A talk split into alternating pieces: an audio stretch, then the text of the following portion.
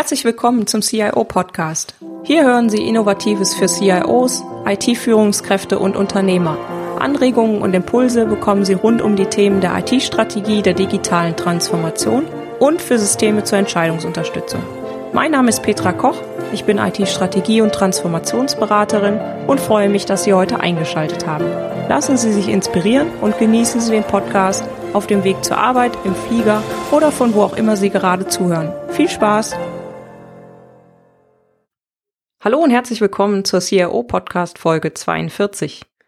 Ja, heute geht es um das Thema IT-Strategie für hohe Geschwindigkeit und schnelle Innovationszyklen. Die Geschwindigkeit am Markt nimmt ja stetig zu. Ich denke, das werden die ein oder anderen sicherlich am eigenen Leibe zu spüren bekommen, gerade wenn sie eine IT sind, werden doch die Anforderungen, die Technologien immer, immer schneller. Auch die Innovationszyklen verkürzen sich. Jetzt schauen wir uns das Ganze einfach mal an, von der Industrie 1.0 bis zur Industrie 4.0, wie viele Jahre dazwischen liegen und wie schnell dann die Entwicklung jetzt auch in den letzten Jahren sich weiterentwickelt hat und vielleicht auch noch in den nächsten Jahren weiterentwickeln wird. Also ich denke, da die Geschwindigkeit wird da nicht abnehmen, sondern eher zunehmen. Die Dampfmaschine entstand ca. 1712. Rückwärts betrachtet wäre das dann quasi die Industrie 1.0. Mehr als 100 Jahre später, ja eigentlich eher so 150 Jahre später, kann man von der Industrie 2.0 sprechen, über die Einführung der Elektrizität als Antriebskraft und Bandarbeit.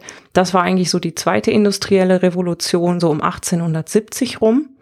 Und dann die Industrie 3.0, die startete eigentlich schon in den 40er Jahren, also 1940er Jahren, mit der Entwicklung des ersten Computers von Konrad Zuse.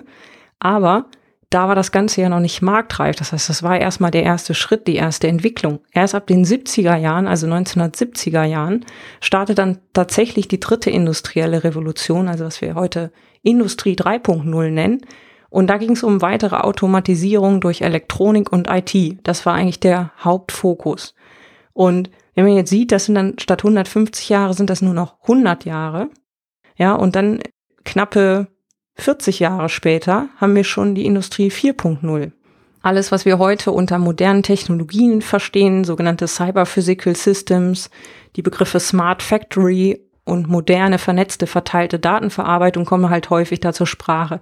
Und eben das Thema, dass wir nicht mehr in klassischen Systemen arbeiten, sondern dass es eigentlich um Dienste geht, die angeboten werden und eben digital vernetzt sind. Das ist eigentlich so im Moment die Industrie 4.0 mit allem, was dazugehört und allen möglichen sonstigen Begriffen, die da im Moment verwendet werden. Das ist eigentlich das, was sich dann abzeichnet, was vielleicht Industrie 4.0, vielleicht aber auch schon Industrie 5.0 dann sein wird, ja. Also da geht's dann sicherlich um die Mensch-Maschine-Kommunikation. Das könnte durchaus schon Industrie 5.0 sein und gar nicht mehr so weit weg. Also wird bestimmt keine 40 Jahre mehr dauern. Ne?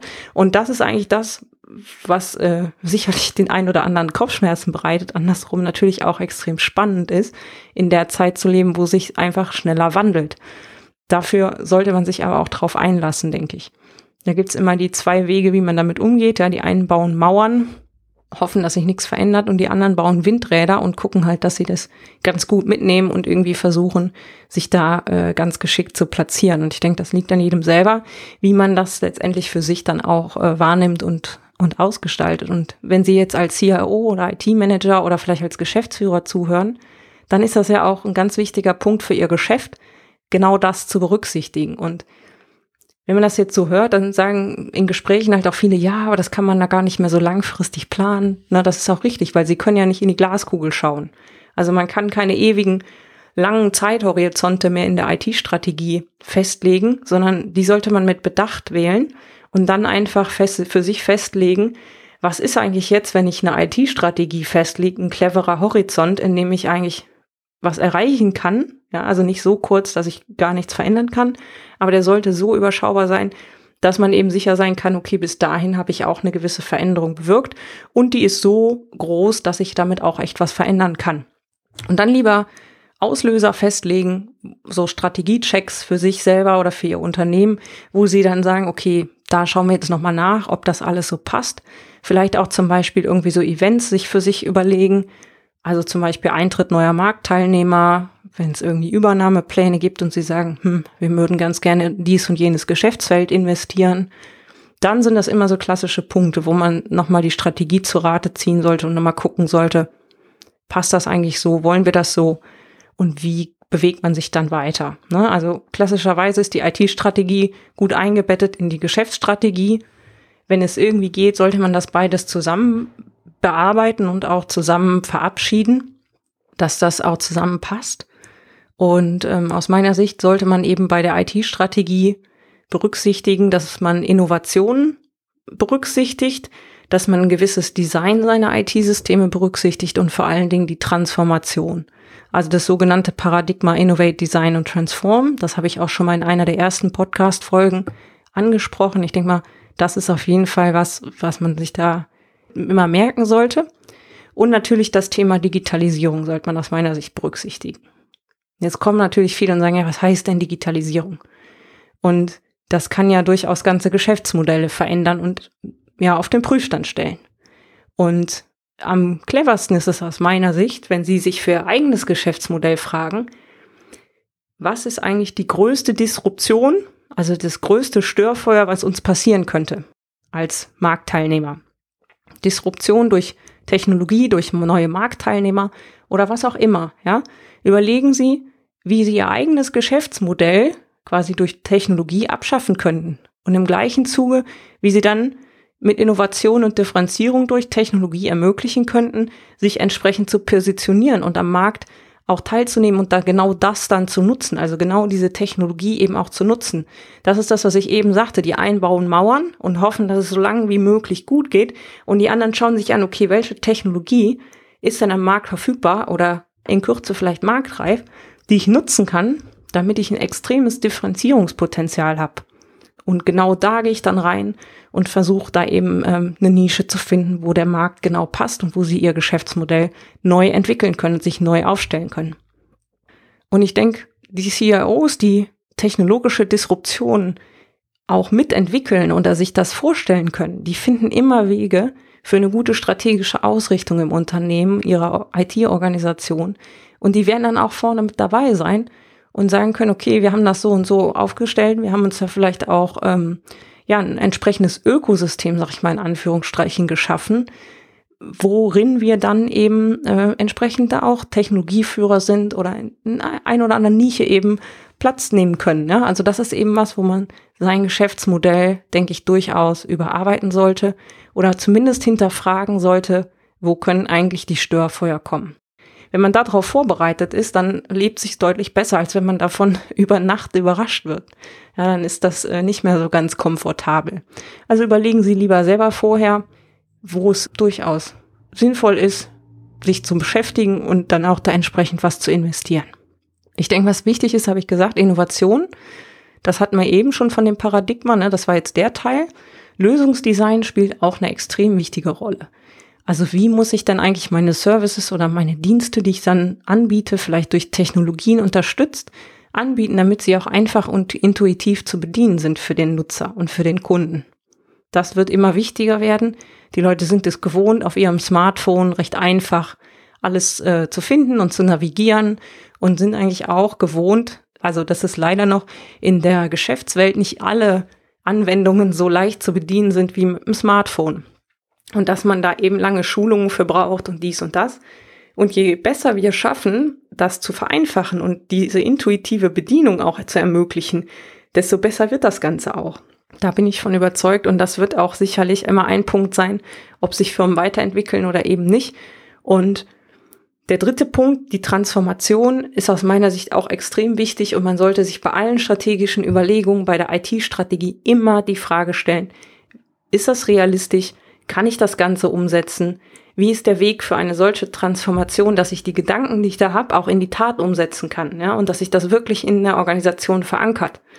Und meine Erfahrung ist, dass es sich da eignet, dass sie zwei verschiedene Wege gehen. Der eine Weg ist, sie stoßen schnelle Maßnahmen an und sagen, das sind jetzt wirklich sogenannte Quick Wins.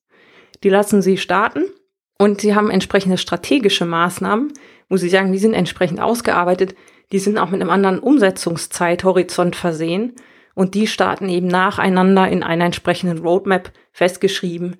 Und da kommt jetzt ja wieder der Punkt, wir sagen die Leute, ja, wir haben doch gesagt, wird alles schneller, Ja, weiß ich doch heute gar nicht, ob das morgen überhaupt noch aktuell ist. Das ist richtig. Wissen sie nicht. Aber wenn sie gar nichts machen, werden sie getrieben. Und der Punkt ist ja, rauszufinden, okay, wo will ich eigentlich hin? Was ist mein Ziel? Was ist meine Strategie? Und wie komme ich da trotz der Umstände, die ich am Markt ja nun einmal immer nicht unbedingt beeinflussen kann, wie komme ich da hin? Und dann gibt es natürlich Zeitpunkte, wo sie sagen, okay, ich muss es nochmal anpassen, ich muss es nochmal überarbeiten, aber sie haben auf jeden Fall die Richtung. Und sie arbeiten mit ihrem Team und mit ihrer Mannschaft daran, dass sie diese IT-Organisation, die sie haben, auch in diese Richtung bewegen. Und wenn sie auf dem Weg sind, ist das auf jeden Fall besser, als wenn sie einfach da stehen und warten, bis sie irgendeiner in irgendeine Richtung treibt. Ja, dann sind sie der Getriebene. Dann können sie nicht mehr selber agieren. Und selber agieren ist sicherlich geschickter, als zu warten, bis es jemand anders tut. Viele CIOs, das habe ich ja eben auch schon gesagt, die beklagen immer, dass es gerne Geschäftsstrategie gibt, dass sie sagen, na ja, ich würde ja gerne eine IT-Strategie machen, aber unsere Geschäftsführung, die weiß ja auch nicht so genau. Und das ist natürlich klar ein ganz wichtiger Punkt, aber da sollte man dann auch eben aus der IT-Ecke heraus genau diesen Punkt Digitalisierung mal nehmen und mal aufbereiten, was das dann eigentlich fürs Geschäft als solches heißt. Also wo an welcher Stelle das originäre Geschäft, was man jetzt hat, vielleicht durch eben solche Disruptionen technischer Natur gefährdet sein könnte. Und dann werden Sie feststellen, dass auch Geschäftsführungen und Vorstände ganz plötzlich, ganz schnell äh, dieses Thema aufgreifen werden und sagen, okay, Moment mal, das ist gar nicht so ohne und das kann uns tatsächlich ganz schön zu schaffen machen. Und damit haben sie dann letztendlich auch die Möglichkeit zu sagen, okay, lass uns doch mal schauen, wie wir damit umgehen, mit diesen technologischen Veränderungen und wie wir als Unternehmensstrategie und auch als IT-Strategie etwas festschreiben können, damit wir damit gut umgehen können und ja, innovativ sind und letztendlich auch gewappnet sind für die Zukunft. Und ich denke, wenn Sie das haben und diese integrierte Geschäfts- und IT-Strategie anstreben, dass Sie dann auf jeden Fall gut gewappnet sind, auch die Digitalisierung zu meistern und sich darüber Gedanken zu machen und dann eben auch auf die schnellen Innovationszyklen und auf die Geschwindigkeit, die wachsen wird, die vielleicht sogar exponentiell wachsen wird, sich einzustellen und ähm, ganz vorne mit dabei zu sein. Und ich denke, das ist das, was wirklich gute Geschäftsmodelle auch auszeichnet, sich immer wieder zu hinterfragen und auch die neuen Technologien, die es am Markt gibt, auch zu nutzen. Insofern war es das wieder für heute.